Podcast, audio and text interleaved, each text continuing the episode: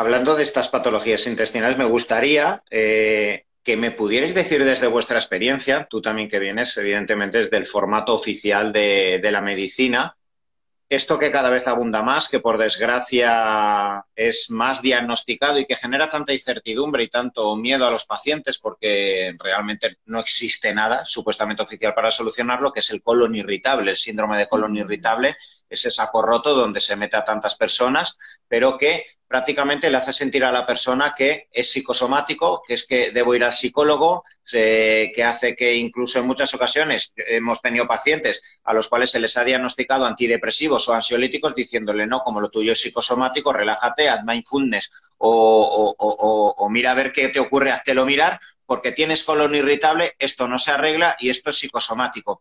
¿Qué es para vosotros el colon irritable? ¿Está sobrediagnosticado? ¿Realmente hay un colon irritable que se pueda definir? O realmente, y, qué hacéis con los pacientes cuando os vienen con ese tipo de, diagnóstico?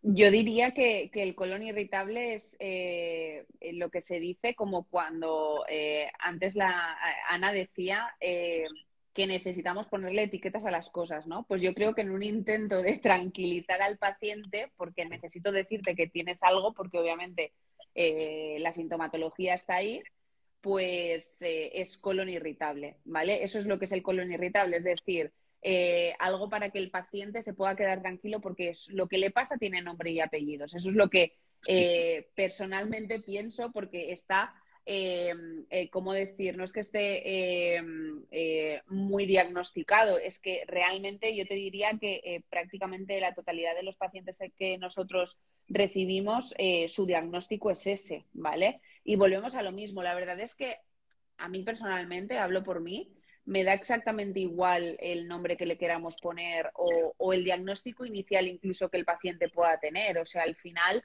eh, uno sabe el abordaje o el tratamiento, el protocolo que le ha de poner al paciente, eh, no solo con las pruebas analíticas, que pueden ser como pueden ser objetivas, pero sobre todo con su, sintomatología clínica y con el contexto del paciente. Creo que es lo básico, eh, porque obviamente eh, una prueba analítica eh, pues puede estar influenciada por un montón de, de, variables que no están en nuestra mano, ¿no? Entonces, para mí, lo que es objetivo al 100% es una, un buen, una buena entrevista con el paciente, sobre todo una buena entrevista inicial, en la que te puedas nutrir de, pues de, dónde se remonta todo eso eh, y, como decíamos antes, todo lo que está en la mano del paciente para poder revertir su, situación. Entonces, honestamente, y, sin enrollarme mucho más, eh, me da exactamente igual lo que ponga porque para mí el colon irritable eh, no es un sinsentido, simplemente para, como os digo, dar tranquilidad al paciente y que para mí lo que vale para la hora de abordar el paciente, darle un un protocolo y unas pautas va a ser eh, la conversación que tenga con el paciente y todo lo que pueda rascar de, del origen de, su problema digestivo o del problema que sea. Yo pienso exactamente como Lorena. Yo creo que, mm, y sin menospreciar a ningún tipo de medicina, eh, creo que la medicina convencional, ¿no? de, donde la, de, donde yo vengo, de donde yo nací y me formé, y Antonio también, eh, el objetivo que no tiene por qué ser ni mejor ni peor, pero es el que es, es poner una etiqueta, ponerle un nombre, nombre, apellido, y con ese nombre y apellido darle un protocolo o el fármaco pertinente que le toque. Entonces, ese es el objetivo de la medicina convencional, porque muchas veces corren a darte eh, un diagnóstico, a ponerte una etiqueta sin ni siquiera estar seguro, sin ni siquiera haber cuestionado más. Entonces, eh, cuando hacemos medicina integrativa, creo que el objetivo no está tanto en poner nombres, sino en buscar realmente cómo puedes ayudar al paciente independientemente del nombre que tenga. Entonces, yo cuando leí lo de que el colon irritable era un cajón desastre, pensé, wow, qué crack el que se lo ha inventado, porque pienso lo mismo. Es como, eh, no sé, viene como al dedillo, ¿no?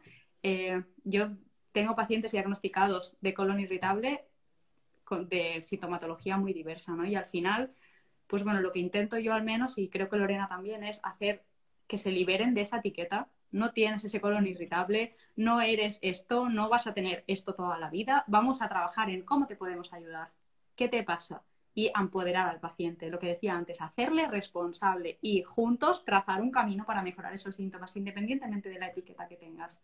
Creo que ahí está la verdadera medicina, la, realmente la verdadera manera de apoyar al paciente, independientemente de la prueba que tenga o de la etiqueta que tenga. Creo que ahí, ahí está la clave y deberíamos trabajar todos para, para ayudar al paciente, que al final, al fin y al cabo es para lo que, para lo que viene, para lo que nos pide ayuda. O sea, que, es verdad lo que has dicho, eh, Ana, y qué jodido para, para, para, un ser humano y para un, para un paciente, ya no solo con el colon irritable, sino con cuántos diagnósticos con el que sale una persona mirando ya al suelo diciendo, esto es para toda la vida. Mm. Hostia, que, es que qué jodido que tiene que ser para un ser humano y por desgracia, ¿cuánto se nos ha educado a, a los médicos a decir, estos, estos problemas, estos síndromes son crónicos y es para siempre? Hablando de patologías autoinmunes, artritis, hablando de, eh, del colon irritable, hablando de las depresiones endógenas cuando se le dice a una persona esto es para toda la vida, trastorno obsesivo compulsivo, que puede ser una época, ¿quién no te ha tenido trastorno obsesivo compulsivo en su vida? Todos nos hemos rayado, si vas a un psiquiatra y ya te dice TOC y tú lees luego en Google que el TOC es crónico para toda la vida, pues estamos bien jodidos, digo, y hostia, que, excesivamente reduccionista se ha vuelto la medicina, ¿no? Totalmente y cómo cambia también tu visión del mundo, ¿no? Cuando te dicen, eres esto, ¿no? Eres epiléptico, eres diabético, eres lo que sea. A decirte, no, mira, te pasa esto, tienes estos síntomas. Se ha visto que las posibles causas de esto que te pasa son estas. ¿Crees que alguna podría cuadrar contigo? ¿Crees que alguna podía influenciar, podía, podía, tener algo que ver con lo que te pasa? ¿En qué podríamos empezar a trabajar? ¿Cómo crees tú que podríamos abordar esto? ¿Has probado esto? ¿Has probado lo otro? ¿Qué, te parece si hacemos esto? Herramientas, herramientas, herramientas y apoyo emocional. Y el paciente hace así. En cambio, si tú le dices, no, no, tienes esto, es para toda la vida, te tienes que tomar esto y ni le explicas qué le pasa, ni por qué, ni qué le va a pasar, ni lo entiende. Se va de la consulta con un miedo atroz y con una caja de pastillas. E inmunodeprimido. El miedo lo acaba de inmunodeprimido. Y si ya estaba estresado, ya tenía permeabilidad intestinal, ya estaba inflamado desde hacía meses, ya tenía una sopa inflamatoria increíble, pues, pues todavía más. Y encima se va a casa, no duerme, se estresa, le da ansiedad, se lo cuenta a su marido, está toda la casa revolucionada y realmente creo que esa forma no ayuda. De hecho, de ayer, de hecho ayer, perdona que te corte, eh, en la presentación que, que hiciste del libro, eh, dijiste una frase que fue así como si todo, si todo el mundo eh, eh, pudiese comprender o entender o profundizar en la fisiología ¿no? de todas las hormonas sexuales, todos nos llevaríamos mejor o nos comprenderíamos mejor. Algo así dijiste, ¿no?